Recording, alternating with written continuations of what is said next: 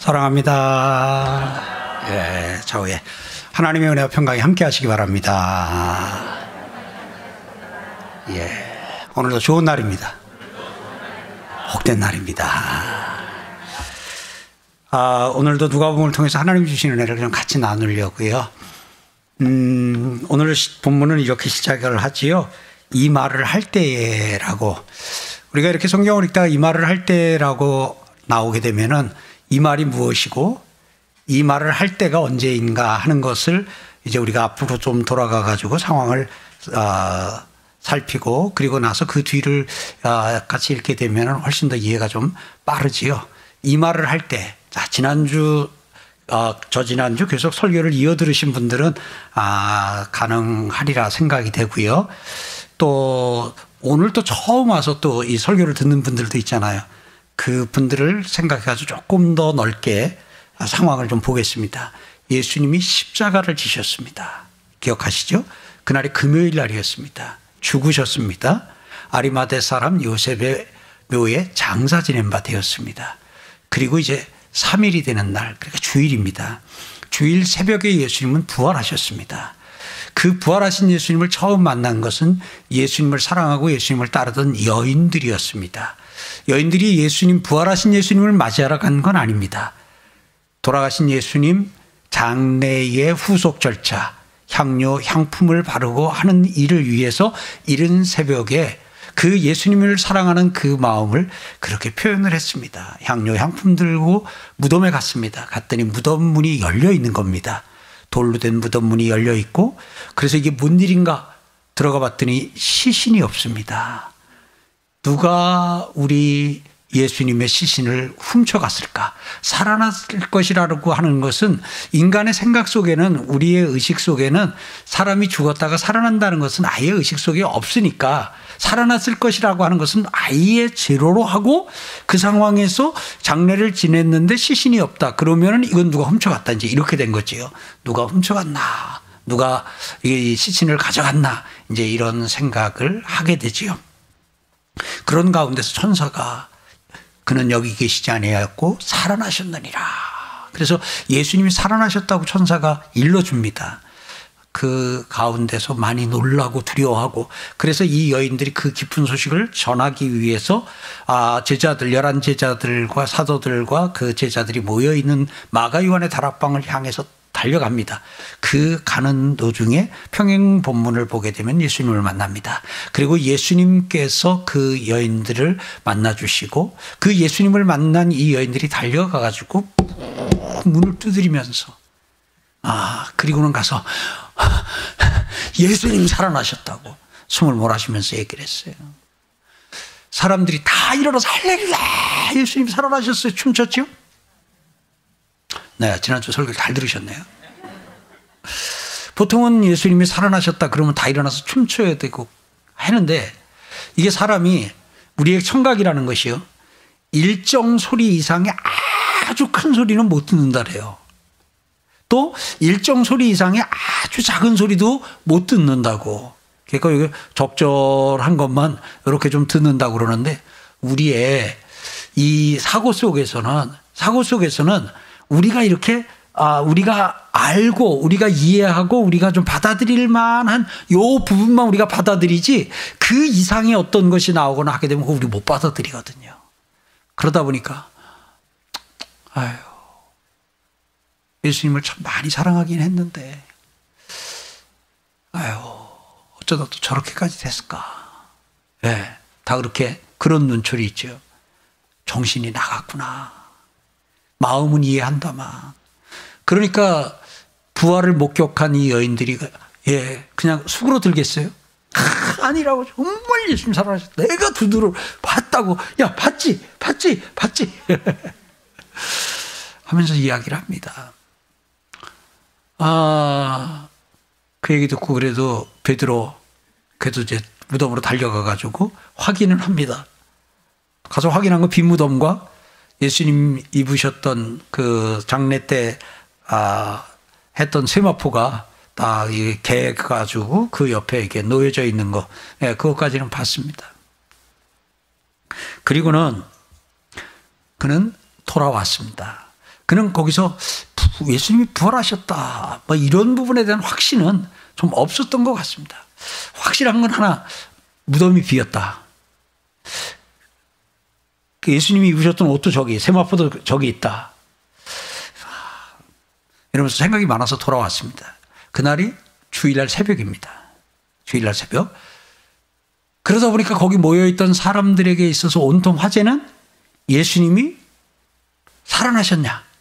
이제 이것을 가지고 그 무덤에 갔던 여인들과 베드로 거기에 있는 사람들이 그걸 가지고 계속 얘기를 하고 있죠. 근데 그 얘기 시간이 굉장히 길어졌습니다.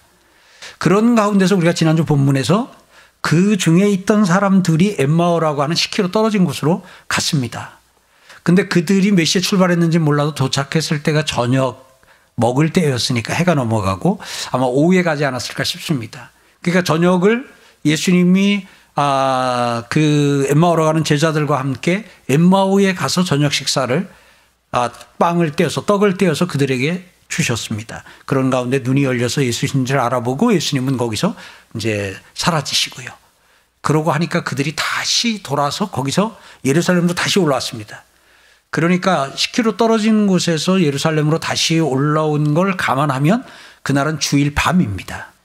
주일 밤에 돌아와 가지고 그 사람들 모여 있는 곳에 갔습니다. 그곳에 갔더니 아, 지난주 우리가 본문에서 본 것처럼 아니나 다를까 예수님의 부활에 대해서 이야기를 하면서 설왕설래하고 그러고 있습니다.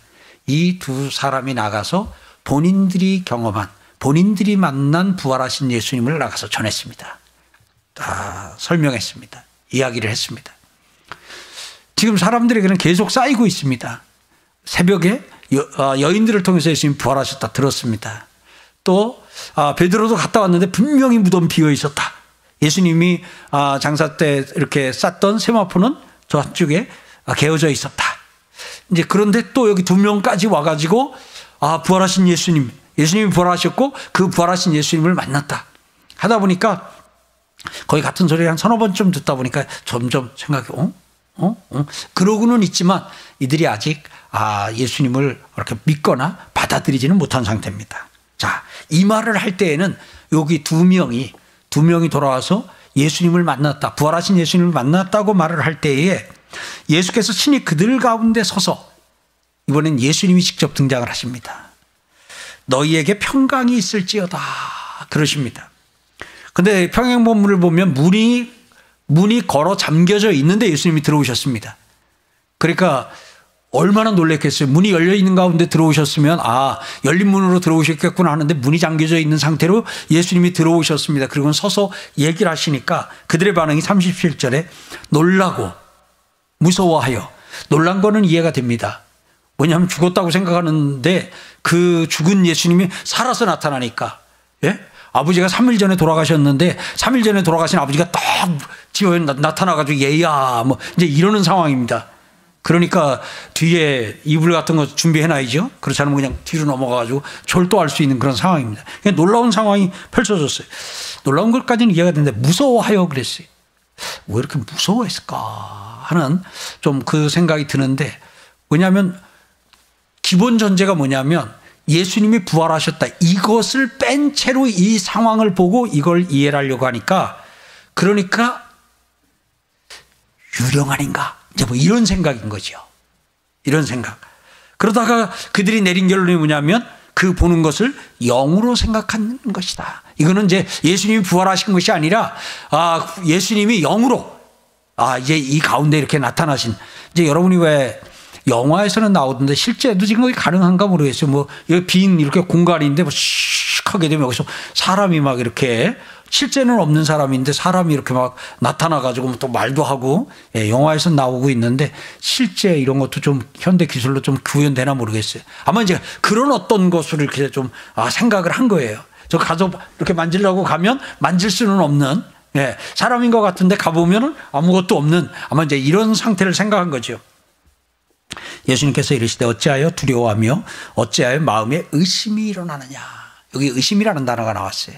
의심이 일어나느냐 그럽니다. 그러면서 내 손과 발을 보고 나인 줄 알라 하면서 예수님께서 나를 만져보라. 영은 살과 뼈가 없을 때 너희 보는 바와 같이 나는 있느니라 하면서 예수님께서 부활하신 몸을 보여주시고 만져보라고 하셨습니다. 40절에 이 말씀을 하시고 손과 발을 보이시나 41절은 그들이 너무 기뻐했다. 너무 기뻐한 걸 보면 아 이제는 예수님이 부활하신 것을 믿었는가 보다. 이제 이런 마음이 드는데 그 뒤에 아직도 믿지 못하고 아니 너무 기뻐했다는 것은 아 이건 틀림없이 예수님이 부활하신 걸 믿었는가 보다. 이제 믿음이 왔는가 보다 생각하는데 아직도 믿지 못하고 아 놀랍게 여길 때에 놀랍게 여길 때 일단은 아직 믿지는 못하는데 아, 분명히 예수님은 예수님인 거예요. 예. 그리고는 아, 놀랍게 여기고 있을 때에 여기 무슨 먹을 것이 있느냐? 여기 무슨 먹을 것이 있느냐? 그러니까 구운 생선 한 토막을 드렸다 그랬어요. 좀 많이 드리지 이렇게 에, 빵은 안 드렸을까요? 예. 빵과 떡이 떡과 생선이 보통 이제 한 끼. 그래서 지금도 거기 가면 어, 이렇게 뭐그 생선 절인 거나 이렇게 한 것들과 이제 이게 빵이 한끼 이렇게 좀 식사. 우리는 그게 잘 안 맞는 것 같아. 우리가 아니라 저 같은 경우는 생선 막 이렇게 절여가지고 놓은 거 그거가 그렇게 좀 하진 않던데 거기 사람들은 보면 그 비릿비릿한 것 같은데도 그거를 그 식사로 그렇게 먹는 걸 봅니다. 자, 구운 생선 한 도막을 여하튼 드렸습니다.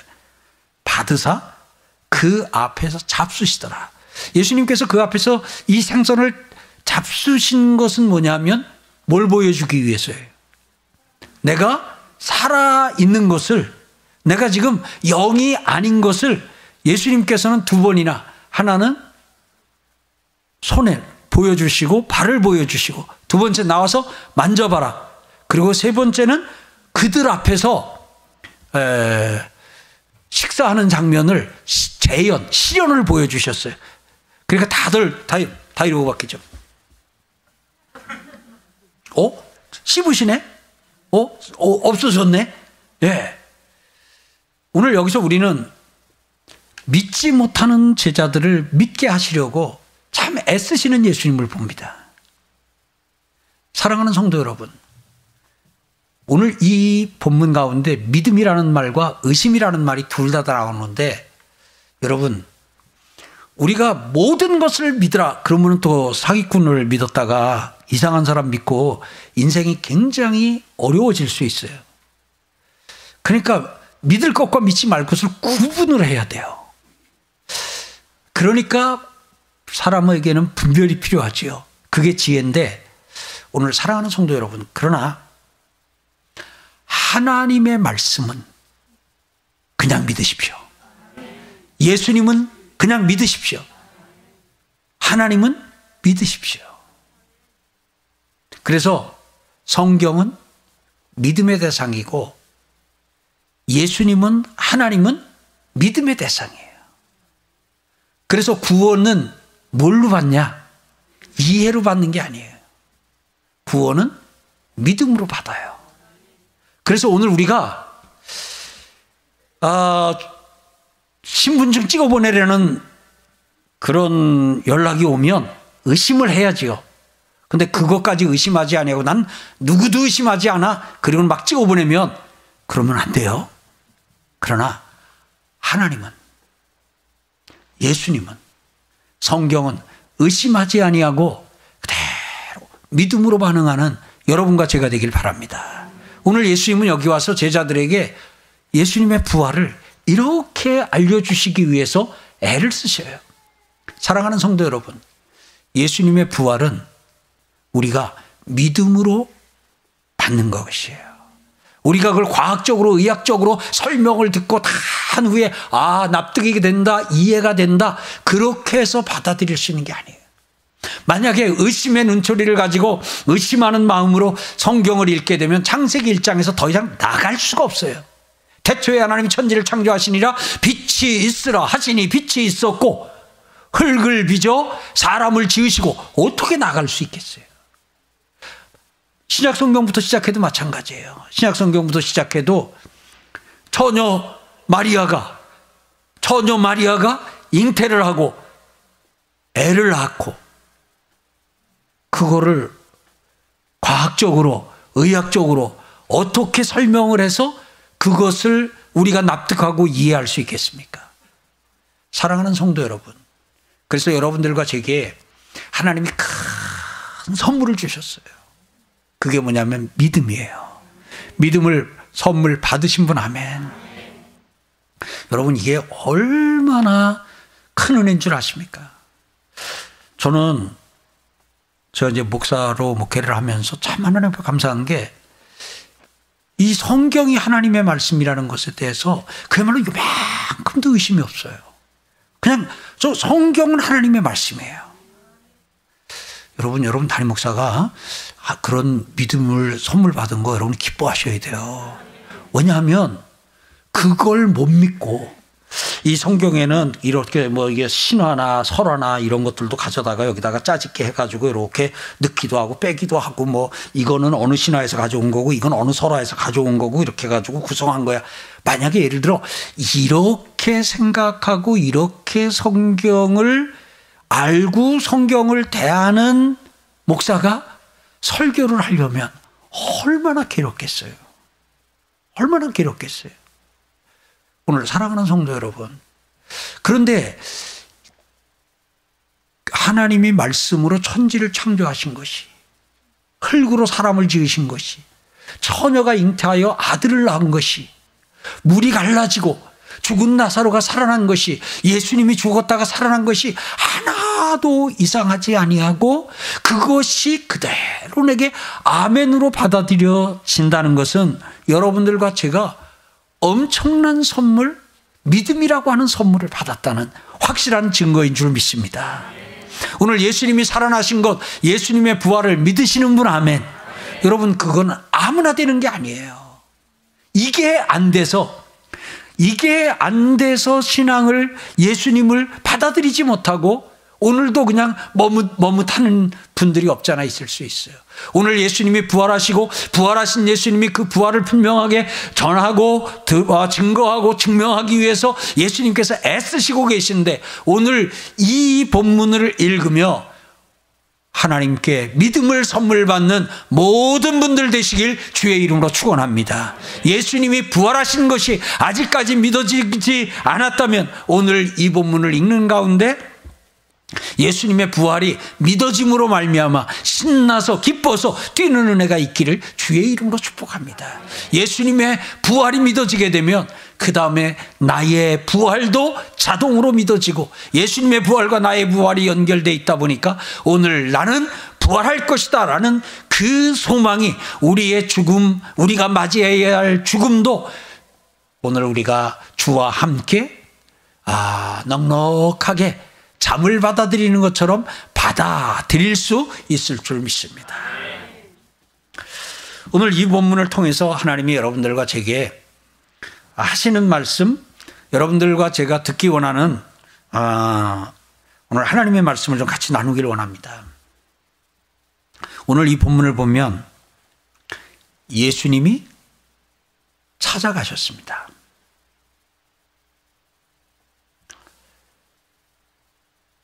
제자들이 예수님을 찾아간 게 아닙니다. 예수님이 찾아가셨습니다. 그리고 성경을 보세요. 하나님이 찾아오십니다. 사람이 하나님을 찾아간 게 아닙니다. 하나님이 찾아오십니다. 자, 아브라함 보세요. 아브라함이 하나님을 찾아갔습니까? 하나님이 아브라함을 찾아오셨습니까? 하나님이 아브라함을 찾아오셨습니다. 그리고 본토 친척 아비 집을 떠나 내가 내게 지시할 땅으로 가라. 그리고 때마다 하나님은 아브라함을 찾아오셨습니다. 찾아오시고 또 찾아오시고 찾아오시고 야곱 야곱이 하나님을 찾아갔습니까? 베델에서 잠자고 있는 그 야곱에게 하나님이 찾아오셨습니다. 애굽에서 종살이하고 있는 이스라엘 백성들, 이스라엘 백성들이 하나님께 나아갔습니까? 하나님이 찾아오셨습니까? 하나님이 찾아오셨습니다. 애굽으로 애굽에서 나와 가나안 땅으로 입성한 이스라엘 백성들 기억해 보세요. 사사들에게 하나님이 찾아오셨습니다. 왕정 시대 때 왕에게 하나님이 찾아오셨습니다. 선지자들이 활동하던 때에 하나님께서 이스라엘을 찾아오셨고 선지자들을 찾아오셨습니다. 신약으로 와서 예수님이 탄생하실 것이라는 소식을 하나님께서는 이 땅에 찾아오셔서 하나님께서는 그 사실을 전하셨고 이제 하나님이신 예수님이 사람을 찾아 이 땅에 오셨습니다. 오늘 본문에서도 그렇고 하나님은 계속해서 찾아오시고 찾아오시고 찾아오십니다. 실망한 지난주에 같이 나눈 대로 실망한 엘리야에게도 찾아오셨습니다. 지난주 본문에 나온 엠마오로 내려가던 실망한 두 제자에게도 찾아오셨습니다. 여러분, 하나님은 오늘도 여러분을 찾아가십니다. 예수님은 오늘도 여러분을 찾아가십니다. 오늘 이 상황은 어떻습니까? 우리가 애들을 키울 때 애들이 이쁜 짓을 하지 않아요?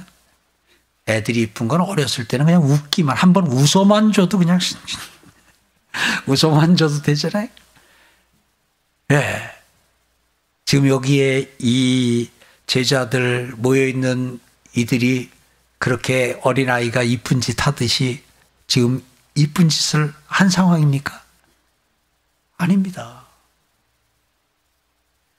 거기는 베드로도 있습니다. 열한 사도도 있습니다. 거기에 있는 사람들 베드로 지금 예수님을 세 번 부인했어요. 거기 있던 여자분들 그래도 무덤에 새벽에 가기라도 했어요. 남자들은 다 뭐 했어요? 네, 그렇게 열심히 뭐 우편 좌편하고 그러던 제자들 네, 간 곳도 없이 예수님이 십자가 지실 때저 멀리서 그리고는 지금은 두려워가지고 나 잡아갈까봐 두려워서 마가요한의 다락방에 어떻게 보면 숨어 있는 것 같은 그런 상황입니다. 그런데 예수님이 그 마가요한의 다락방에 찾아가셨습니다. 지금 부활하신 예수님을 믿고 부활하신 예수님을 기다리고 있는 그들이 아닙니다. 예수님의 부활을 듣고도 전에 듣고도 믿지 못하고 의심하고 있는 그들입니다. 의심하고 있는 그들을 찾아가셨습니다. 실망한 그들을 찾아가셨습니다. 예수님을 세 번 부인한 베드로 찾아가셨습니다. 예수님은 여러분들과 저에게도 마찬가지예요. 여러분, 우리도 한번 돌아봅시다. 우리도 의심한 적 있잖아요. 의심이 들 때가 있잖아요.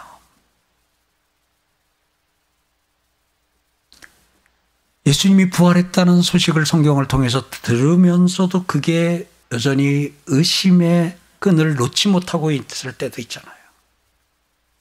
예수님의 부활을 온전히 믿고 받아들이지 못하는 때가 있고, 또 우리도 실망할 때가 있고, 또 우리도 안 그래야 되는데 베드로처럼 예수님을 부인할 때도 있잖아요. 아, 김과장 교회 다닌대지. 아니에요. 아니, 아니, 아니, 아니, 아니, 아니, 아니. 왜냐, 김과장 교회 다니지요라고 물은 전무님이 아, 어디 타종교회 아주 열심인 사람이라는 걸 정보를 파악했어요.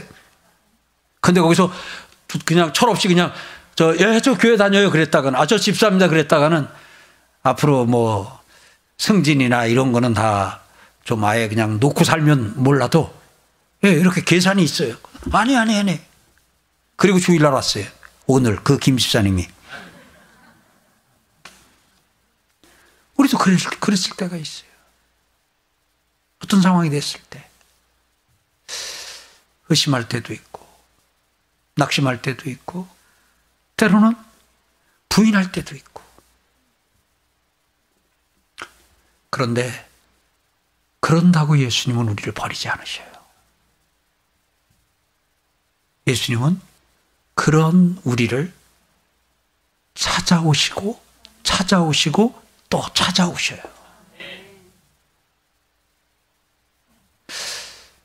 하나님의 사랑과 사람의 사랑의 차이가 이건 것 같아요.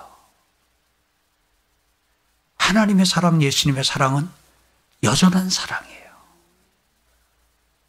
우리와 상관이 없는 것 같아요. 뭐 우리가 주는 그리스도시요 사람의 신 하나님의 아들이신이다 할 때도 나 예수 몰라요 할 때도 예수님이 살아나셨는지 부활하셨는지 안 믿어져요? 할 때도 우리의 어떠한 것과 상관없이 하나님은 계속 찾아오셔요. 이스라엘 백성들이 하나님 앞에 어떻게 했느냐?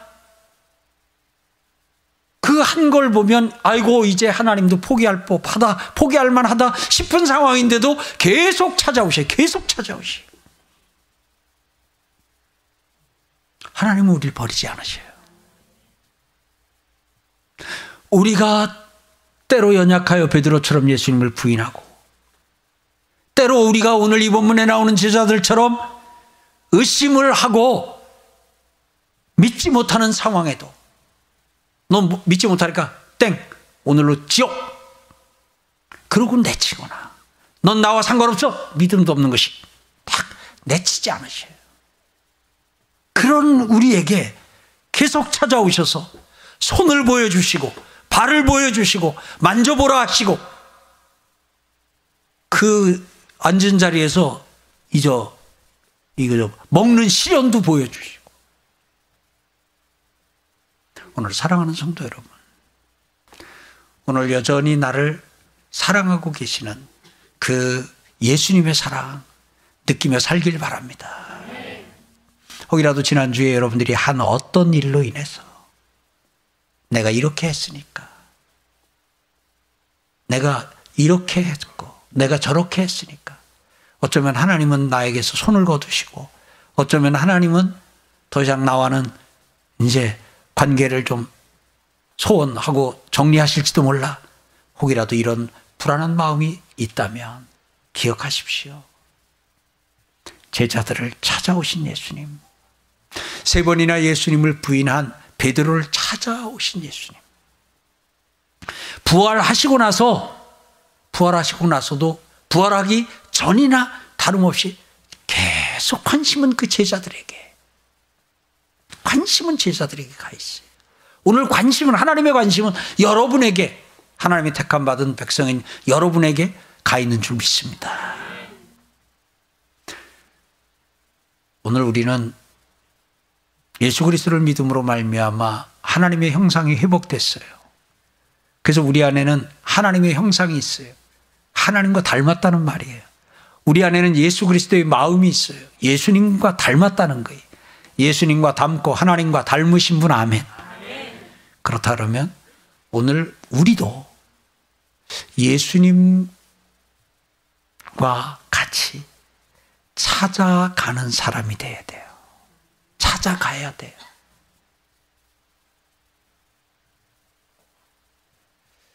지금 예수님과 제자들의 관계는 어떻게 됐어요? 십자가 지는 일로 인해서 관계가 좀 소원해진 거예요. 관계가 좀 소원해졌어요. 그 어, 마지막 식사를 하실 때만 해도 겟세마네 동산에서 같이 기도할 때만 해도 다들 그냥 그래도 이렇게 하나가 되고 이렇게 됐어요. 근데 십자가라고 하는 이 사건을 통해서 제자들과 예수님 사이에 좀 어떻게 보면 문제가 생겼어요. 예수님을 부인하고 이런 어떤 일로 인해 가지고 제자들과 좀 관계가 서먹서먹해지고 했어요.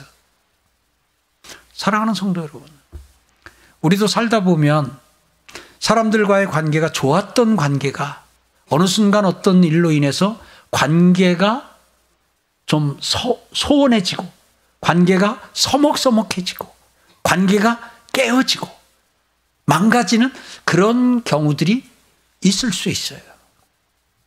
어쩌면 지금 그런 상태로 오늘 이 예배를 드리고 있을 수도 있어요. 그럴 때 우리가 어떻게 할 것이냐 하는 거예요. 요거를 사람의 예로다가 바꿔가지고 사람의 예로다가 바꿔가지고 이야기를 하게 되면 지금 예수님과 그 제자들의 그 요즘 상태가 어떠한가 하는 것을 조금 더 실감이 날 거예요. 오늘 집사님 좀 등장 좀 해줘요. 자, 집사님하고 제가 아, 사이가 좋습니다. 늘 또 이렇게 한데 먼저 집사님이 제가 어떤 좀 곤란한 상황에 처했어요. 그래가지고 집사님 좀 나 좀 얘기 좀 해주라고 그랬어요. 좀 내가 이상한 사람 아니라는 걸 좀 얘기 좀 해달라 그랬어요. 그랬더니 집사님이 나 저 사람 모른다는 거예요. 아니 맨날 예배를 드려도 앞자리에 앉아서 예배를 드리고 에? 두뇌가 그냥 그러고 아니 그냥 눈을 마주치면서 설교를 하고 설교를 듣던 사이인데 아나 저, 저 모른다는 거예요. 아이 저분은 저 사람은 저 당신이 안다고 당신이 보증을 해주고 얘기를 할 거라는데 다시 한번 잘 생각해 보라고 그랬더니 아유 몰라요. 그랬어요. 그리고 이렇게 해가지고 다시 상황이 수습이 됐어요. 수습이 되고 나면 집사람하고 저하고 관계가 좀 어떨까요? 반대도 한번 합시다. 왜냐하면 집사람이 어떤 어려운 상황이 처했어요. 그러고 하다 보니까 그래도 내 신원과 내 나를 보증해 줄 수 있는 건 우리 목사님이 내 신분을 보증해 줄 거라고. 그래서 자 우리 목사님이 날 아, 보증해 줄 거라고. 한번 우리 목사님 얘기 들어보라고 그랬대. 그래서 제가 모르겠는데요. 아니 10년 20년 지금 계속 내가 설교를 듣고 내가 그렇게 했던 목사님이 날 모른대요. 딱 다시 수습이 됐어요. 상황이 수습됐어요. 그리고 나면 집사람하고 저 사이가 어때요? 예전과 같아요? 같을 수가 없죠. 계속 남는 게 뭐예요? 나를 모른다고? 이거예요. 제가 집사님을 부인하면 집사님이 그 생각을 하고, 예, 제가 그러면 집사님이, 집사님이 그러면 제가, 어? 나를 모른다고? 그러니까 이게 관계에 이게 상당히 좀 어려워진 관계지요. 자, 이런 상황이면 제가 부인했다고 해요. 제가 우리 집사님을 제가 부인했어요. 그렇다면 누가 찾아가야 돼요? 이 관계를 풀려면 누가 찾아가야 돼요? 제가 찾아가서 집사님 죄송해요. 아, 그때 아 내가 같이 집사님하고 엮이는 게 같이 집사님하고 똑같은 취급받는 게 이제 어떤 어려운 상황이 처했더래. 그래가지고 아 제가 그때 집사님 그 보증이나 못 해드리고 모른다는 거 죄송해요. 제가 찾아가야 되잖아요. 반대의 경우라면 집사님이 찾아와야 되고. 네. 지금 예수님과 제자들을 예수님과 베드로의 관계가 이, 이 상황이에요. 근데 누가 찾아갔어요? 우리는 당연히 그 상황이면 누가 찾아가야 돼요?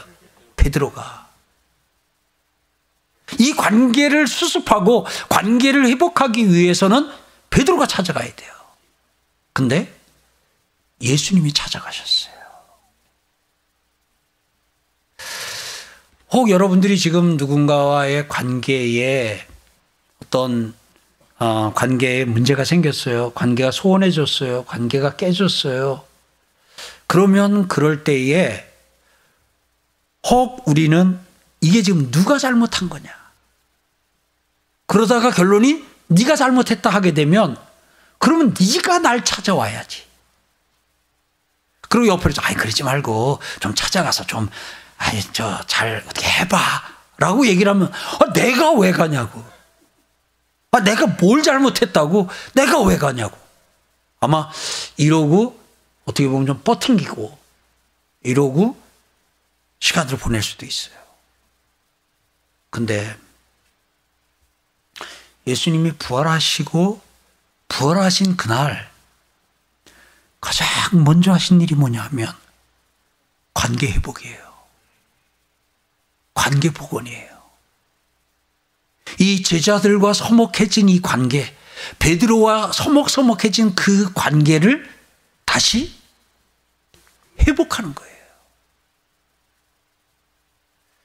나중에 오늘 누가복음에서는 그 내용이 안 나옵니다만은 요한복음이나 이렇게 가보게 되면 베드로가 이 상황 되는데 나중에 이, 이 과정 거쳤음에도 워낙 본인이 했던 게 있어서 그런지 확 마음을 열거나 하지 못하고 고기 잡으러 내려가잖아요. 거기서 갈릴리로 고기나 잡으러 가겠다고. 예. 그러는데 예수님이 어떻게 해요? 거까지 또 쫓아가시잖아요. 그 바다까지 쫓아가가지고. 그리고는 기어코 그 관계를 다시 회복시키셔요. 그리고 승천하셨어요. 예수님이 왜 부활하시자마자 승천 안 하시고 승천하시지 않고 왜 40일 동안이나 세상에 계셨을까? 그 가운데 중요한 건 그 제자들과의 그 관계를 다시 복원시키고 회복시키는 것을 위하여. 사랑하는 성도 여러분, 관계를 복원하는 건 뒤로 미룰 일이 아닙니다. 예수님이 부활하신 첫날, 부활하신 예수님이 하신 사역이 관계 회복이에요. 관계를 복원시키는 거예요. 근데 만약 여기서 예수님이 찾아가시지 않았다면, 그러면 그런 관계가 소원해진 상태로 그대로 이렇게 가다가 예수님 승천하시고 베드로는 혼자 남고 그러다 보면 어떻게 되겠어요?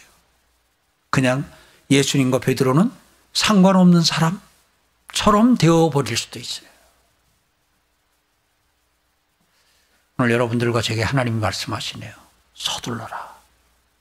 미루지 말아라.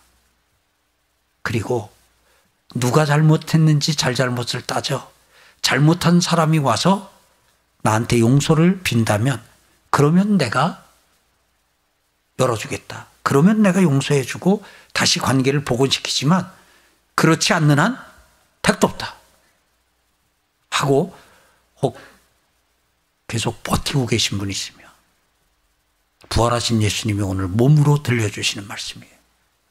서둘러라. 서둘러라. 사랑하는 성도 여러분. 그래서 오늘 예수님은 우리에게 먼저 찾아가라고 말씀하셔요. 관계 복원을 위해서 잘잘못을 누가 했느냐 따지지 말고 내가 잘못했어도 내가 찾아가고 내가 잘못하지 않은 가운데서 관계가 깨졌어도 내가 손 내밀고 내가 찾아가는 여러분과 제가 되길 주의 이름으로 축원합니다. 그 다음에 우리는 찾아가라면 찾아가는 것까지는 좀 어떻게 보면 할 수 있을 것 같아요. 근데 우리 속에는 아니 우리 속이라 그러지 않게요. 제 속에는 그래도 가서 이게 잘잘못을 따져서 이게 그래도 뭐 이런 걸 좀 이렇게 얘기를 하고 그리고 나서 그래 잘못했다 그래 그럼 다음엔 그러지 말아라 뭐 이러는 과정을 좀 거쳐야 뭔가 이렇게 관계가 이렇게 좀 제대로 복원될 것 같은 좀 그런 생각이 들어요. 그러니까 찾아는 가요. 찾아가서 야, 그 지난 일이지만 너 그때 왜 그랬니? 전 이제 계속 궁금한 게 예수님이 개인적으로라도 베드로 불러가지고 야, 내 진짜 궁금해서 묻는다. 너 왜 그렇게 세 번이나 날 부인했니?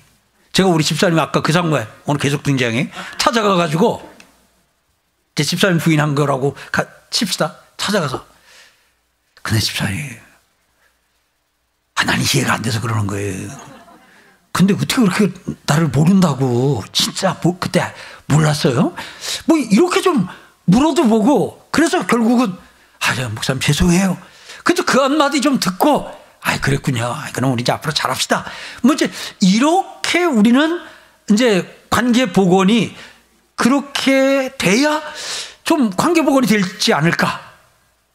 그래서 일단은 뭔가 이렇게 관계가 틀어지거나 하면 그래도 이 잘잘못은 좀 따져가지고 그리고 좀 그래도 뭐 미안하다 잘못했다 뭐 이런 얘기를 좀 주고받아야 이 관계가 회복되지 않을까라는 생각을 여러분 담임 목사는 좀 하고 있는데 혹시 여러분 가운데도 아 나도 목사님 그래요 하는 뭐 고개 살짝만 끄덕여 보세요 몇 분이 그래서 여기 쪽에 다섯 분 여기 다섯 분 여기도 있고 아, 이쪽도 계시군요. 예. 아, 참, 난 너무 감사해.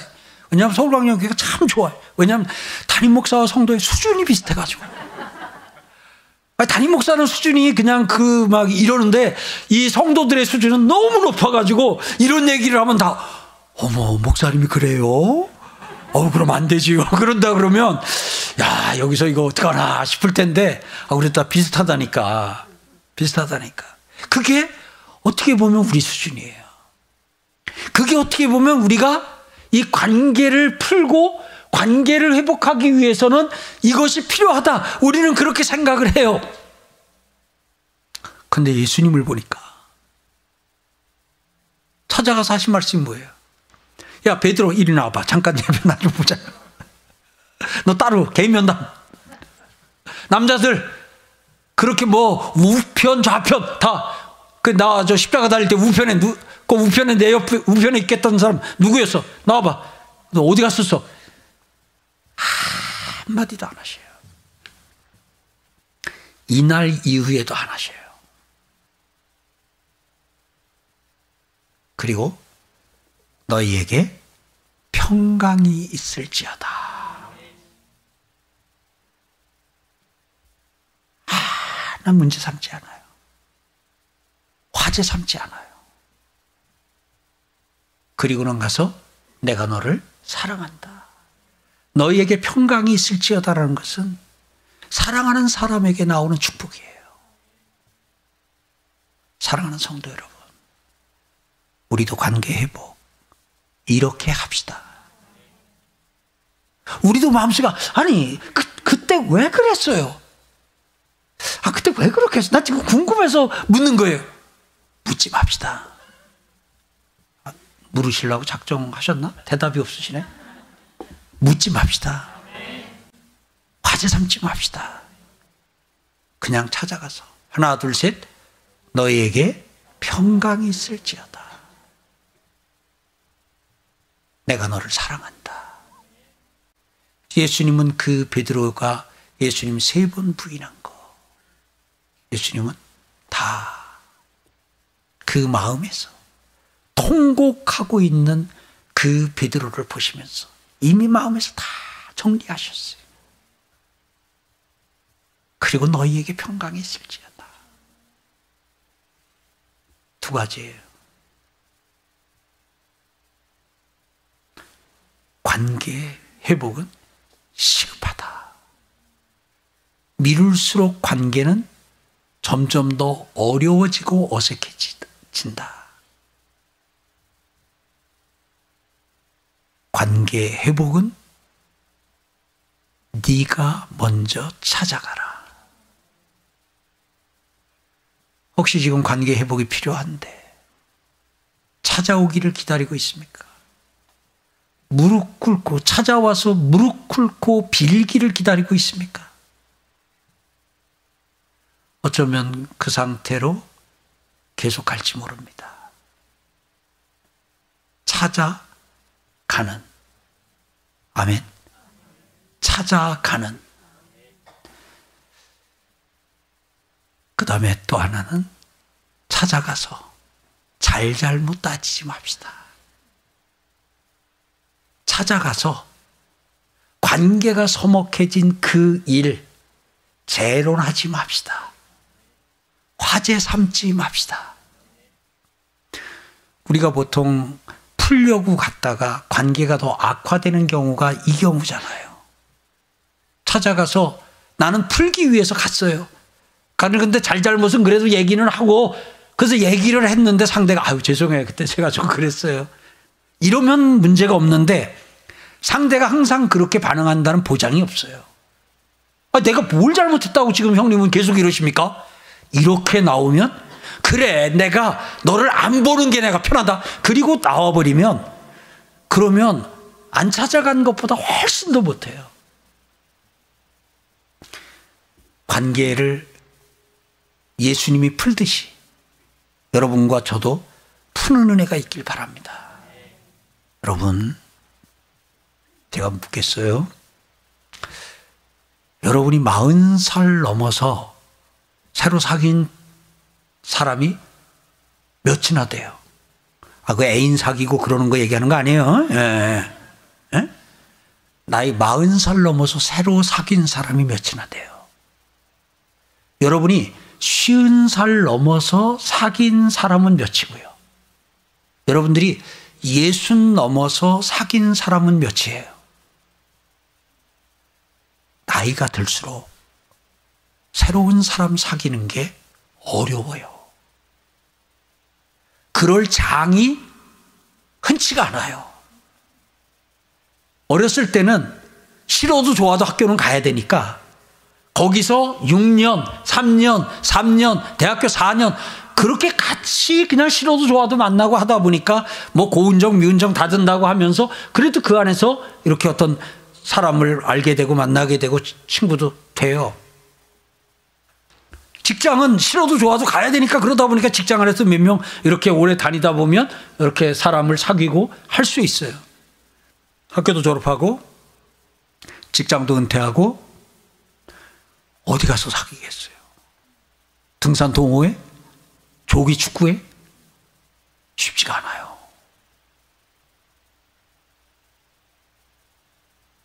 새로 사람 사귀기 어렵거든요. 그렇다면 사귄 사람들 그 잘 유지하는 거 친한 사람들 그 유지하는 거 그거 굉장히 중요해요. 근데 나 세 번 부인했다고 넌 끝이야. 아웃. 나 세 번 욕했다고. 너 나 욕했어? 아웃 그러다 보면 나중에 어떻게 돼요? 혼자 남아요. 며느리도 나 부인했다고 아웃. 아들도 아웃. 실제 그렇게 다 끊어내고 그리고는 끊어서는 안 되는 아내도 끊고 남편도 끊고 남편 끊고 자유래요. 근데 다음날 되니까 갈 데가 없어요. 사랑하는 성도 여러분. 나이 들수록 관계 유지 굉장히 중요해요. 왜냐하면 사람은 사람과의 관계 속에서 살도록 만드셨기 때문에 여러분들은 사람과 관계를 하면서 살아야 건강해요. 그래야 정신이 건강하고 그래야 육체가 건강해요. 정신만이 아니라 육체의 건강도 이 관계 속에서 나와요. 그러니까 관계는 계속해서 지속적으로 그렇게 해서 관계를 살려놔야 예수님이 베드로를와의 관계를 살려놓으니까 베드로가 3천 명, 5천 명씩 한 번 복음을 전할 때마다 주께로 돌아오는 사람들이 나타날 때 하늘에서 우리 예수님이 같이 기뻐하시고 같이 보람을 얻으시는 거 아니겠어요? 근데 만약에 그때 베드로 나 세 번 부인했지 아웃 했으면 그러면 그 나가서 3천 명, 5천 명이 죽게 돌아오는 그것도 함께 같이 아웃됐을 거 아니겠어요? 이번 주간 급히 먼저 찾아가서